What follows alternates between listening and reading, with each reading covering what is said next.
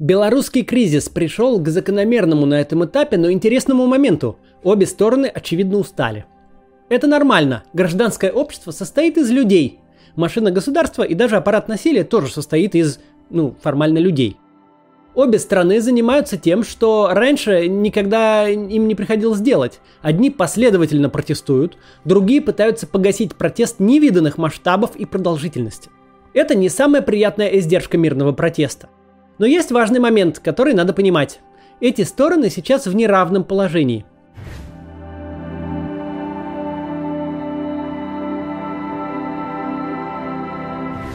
С одной стороны, у нас есть автократ и те силы, которые его поддерживают. Они находятся в очень тяжелой ситуации, потому что не очень понятно, где из нее выход. Александр Лукашенко с политической точки зрения не очень-то жилец в любом случае. Невозможно править поперек абсолютного большинства, без относительно положения и легитимации. Любая власть, любой политический режим, от традиционной монархии до военной хунты, держится на базовом согласии с фактом своего существования – не обязательно на горячем одобрении и любви, но на согласии. Единственное исключение из этого правила – оккупационная администрация. Этого согласия можно достигать разными способами. В либеральных демократиях – политическим представительством, в тоталитарных моделях – жесткой идеологией, пронизывающей все общество и массовыми репрессиями, в гибридных информационных автократиях, как у нас в России, имитации процедур, пропагандой и точечными репрессиями. Собственно, это и называется легитимность мы по какой-то причине согласны с тем, что вот эти вот люди отдают приказы, обязательные к выполнению. Если начальник говорит, вам нельзя выходить на улицу с бело-красно-белыми флагами, вы будете наказаны, мы вычислим вас по камерам и отберем детей, всех посадим, а еще и будем стрелять, а проспекты вновь заполняются людьми, это и есть та утрата легитимности, которую можно увидеть своими глазами прямо как по учебнику. Люди не просто массово игнорируют однозначное распоряжение, они в этом деле получают общественную поддержку. Как бы ни старалась пропаганда маргинализировать протест, выставить людей преступниками, нарушающими правила и общественный порядок, у нее не вышло. Более того, даже автобусами с регионов и под угрозой увольнения собрать сколько-то впечатляющие цифры на провластные акции так и не получается – то есть поддержка Лукашенко это маргинальное поведение, это что-то, чем не хочется заниматься, чем можно заниматься только закрывшись маской, никому не говоря о том, что ты в такое влип. Поддержка существующего порядка вещей как социально неодобряемое действие – это вообще-то очень странно. Это даже более показательно, чем сами протестные акции. И все, кто находится по ту сторону, понимают, что такой начальник, которого никто особо не признает начальником, он так или иначе во вполне обозримой перспективе уйдет – Годами на дубинками не удержишься, это просто факт. На своих условиях, на чужих условиях, в результате новых выборов, какой-то мутной схемы с конституционной реформой или удара табакеркой в висок. Для тех, кто внутри, это не очень важно. Смысл в том, что искать свое место в Новой Беларуси придется, причем очень скоро. Практически итог такой реальности Лукашенко больше не может никому и ничего гарантировать. Пока ты убежден, что автократ удержится, что ситуацию он вполне контролирует, можно исполнять любые приказы, хоть по толпе из пулемета стрелять, твои действия точно останутся безнаказанными, а служебное рвение, напротив, высоко оценено. Сейчас быстро прервемся на короткую рекламу и продолжим, там интересно. В России, как и в Беларуси и во многих других странах, вторая волна коронавируса. Возможно, скоро нам всем придется снова засесть на карантине. Если есть какой-то вариант избежать этого, то только уехать на дачу, у кого она есть. Если вы из таких счастливчиков, есть смысл подумать об этом заранее. Отремонтировать, утеплить, крышу починить. И если задумаете монтировать новую крышу, обратите внимание на многослойную черепицу Shinglass от Техно Николь. Во-первых, она красивая, очень эффектно выглядит. Есть много разных цветов, можно подобрать интересный вариант именно для вашего дома. Во-вторых, надежная и долговечная. Гарантию дают до 60 лет. А еще она тихая, не будете ночью просыпаться от барабанящего дождя или рано утром от топота птиц. Не смейтесь, если крыша металлическая, то некоторые птицы так скачут по ней, что могут разбудить кого угодно. И не думайте, что шинглас это прям сильно дорого. На самом деле есть очень доступные варианты. Посмотрите, например, на новинку этого сезона, коллекцию Фазенда. Это единственная многослойная черепица по цене однослойной. А больше слоев, значит и надежность больше. При желании можно еще сэкономить и смонтировать ее самостоятельно. В этом нет ничего особенно сложного, нужны только гвозди и молоток. Каталоге на официальном сайте производителя вы найдете и другие коллекции черепицы. Думаю, подберете что-то подходящее для ваших условий и возможностей. Приобрести гибкую черепицу Шинглас можно не только в России, но и в Беларуси, Украине и других странах. Ссылку на сайт я оставлю в описании. Так вот, пока ты убежден, что автократ удержится и все контролирует, можно исполнять любые приказы, понимая, что ничего не будет и только похвалят. Но когда понятно, что перемены неизбежны, возникает большой вопрос для каждого, насколько он готов проявлять рвение в исполнении преступных приказов. Театр насилия на мирных улицах длиной в несколько месяцев – это серьезный политический вопрос для новой администрации, какой бы она ни была.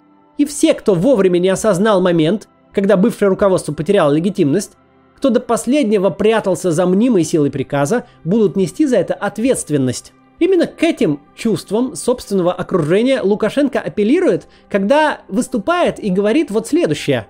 Что касается президента Беларуси, он за власть посиневшими руками много раз говорил, не держится. Вопрос не во мне, вопрос в вас. Что будет с вами без меня? Вот, может быть, я уж слишком свою роль тут переоцениваю, но я всегда смотрю вот на ветеранов вчерашних, на вас, вам жить в этой стране. А что будет? Вы что думаете, они нас, вас пожалеют? Вот вчерашние, вы видели их. Они пожалеют, да порвут на куски. Тут можно сказать только спасибо Лукашенко за выдающуюся откровенность. Даже нарочно не получилось бы более явно сказать. Вам кажется, что я единственная проблема? Кажется, что избавитесь, договоритесь и останетесь при своих. Нет, мы все в одной лодке, сдадите меня, потяну вас за собой. Вот это неожиданно длинное подробное заявление Лукашенко в рамках настолько протокольного мероприятия, как совещание по кадровым назначениям, именно своим фактом и ценно. Лукашенко пусть, наверное, и не смотрит наши ролики, но характер своего положения осознает. А положение это положение беглеца. В чем преимущество беглеца по сравнению с преследователем? Беглец выбирает направление – в этой паре именно он задает путь, он делает неожиданные повороты. То с автоматом выбежит, то с политзаключенными встречу проведет, то конституцию менять вознамерится. Недостатки вытекают из достоинств. Он в этой паре тот, кто не имеет роскоши остановиться. Ему есть что терять, и едва остановится, все потеряет. Неважно, устал он или нет, остались идеи или ушли, насколько окружение готово его поддерживать, насколько безумен каждый следующий шаг – это забег всей жизни, и поражение – очень незавидная судьба бывших диктаторов. Все перспективы лежат в узком пространстве от тюрьмы до эмиграции. Э, а то и хуже. А теперь давайте перейдем к другой стороне, к белорусскому обществу и его базовому преимуществу. Отрицать, что усталость существует и на другой стороне, это просто противоречить фактам. Люди, увы, так устроены, что хотят видеть результат своих действий, какой-то приз за общественную активность, а Лукашенко пока все еще на месте, и вот прям вот непосредственно этого результата не видно. Он явно слабеет, совершает очень странные и нервозные шаги в попытке вернуть контроль над ситуацией. В поисках поддержки готов пообещать кому угодно что угодно. От конституционной реформы собственным заложником в СИЗО до углубления интеграции тому восточному соседу, которого еще недавно выставлял главной угрозой и арестовывал каких-то там приехавших военных, чтобы дестабилизировать ситуацию. Каждый следующий его шаг противоречит предыдущему. В один день отпустить часть заложников, в другой снова выплеснуть на улице насилие. То он пытается договориться, намекая на досрочные выборы, то угрожает гражданам найти каждого современными средствами – это вдохновляющее зрелище. Еще вчерашний всесильный автократ сегодня вынужден юлить как подросток, пойманный за разбитым стеклом. Выдумывать все новые версии и невероятные истории. Но он все еще тут, что мотивации не помогает. Можно привести очень простое сравнение. Протесты в Беларуси в пропорции к Евромайдану находятся в начале февраля 2014 года, когда Янукович еще никуда не убегал. То есть протест даже в куда более благоприятных условиях, в совсем другом режиме, за это время не победил. Нам кажется, что прошло очень много времени, но это просто такое свойство 2020 года. События сменяют друг друга настолько стремительно, что какое-нибудь конституционное голосование в России уже будто бы в прошлой жизни случилось, а на самом деле это было только 1 июля э, этого года, 4 месяца, и, и то не прошло еще. Белорусскому протесту немногим больше 10 недель. Он борется против четвертьвекового диктаторского режима. И за эти 10 недель этот режим трансформировался сильнее, чем за все предыдущие 26 лет – Лукашенко весны 2020 и осени 2020 это уже не просто разные автократы, это вообще разные люди. Сильная сторона белорусского общества в том, что оно находится в позиции преследователя. Да, оно вынуждено действовать реактивно, бежать вслед за той повесткой, что задает уставший диктатор. Но зато оно куда свободнее в своих действиях. У Лукашенко только два инструмента в попытке изобразить для своего окружения иллюзию контроля – насилие и ложь. Либо размахивать дубинками, либо выиграть время, продав обществу идею конституционной реформы. Оба ресурса не бесконечны, оба исчерпаемы. Общество же может действовать как угодно. Если эти действия заставляют автократа бежать, если он демонстрирует отсутствие контроля, а значит легитимности, то можно и предпринимать и те действия, и иные. Протесты на улицах в столице и регионах, борьба за свободу распространения информации, забастовки, большие и малые. Даже, казалось бы, настолько локальные акции вроде взлома интернет-трансляции государственного телевидения с демонстрацией сцен насилия силовиков – Любое действие, которое говорит, он нам не президент, мы ему не подчиняемся, нас много, мы разные, от студентов до пенсионеров, ему не на что опереться и никто не готов его слушать. Любое такое действие работает на цель протестов. Лукашенко может надеяться только на то, что преследователь устанет раньше, чем ресурс лжи и насилия закончится, чем он станет уже невыносимой обузой для всех, кто пытается его поддержать. У протеста вариантов сколько угодно – если они успешно транслируют главную идею. Этот начальник сломался, ему никто не подчиняется, несите нового, старого поддерживать себе дороже. Эту разницу надо очень хорошо понимать. Да, усталость – объективное чувство. Но на другой стороне от протеста люди, которые устали не меньше, а боятся намного больше. У протеста есть понятная цель – смена власти. И она произойдет.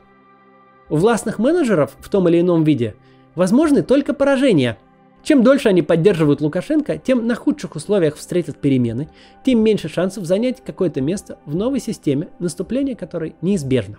25 октября истекает ультиматум Светланы Тихановской. В Минске ожидается очень большой марш. Лукашенко при этом пытается свозить э, бюджетников или каких-то других людей на автобусах в Минск, чтобы попытаться противопоставить этому митинг свою поддержку.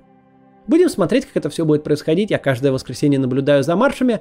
Ну и еще будут у меня ролики, конечно же, на этот счет на следующей неделе тут. До завтра!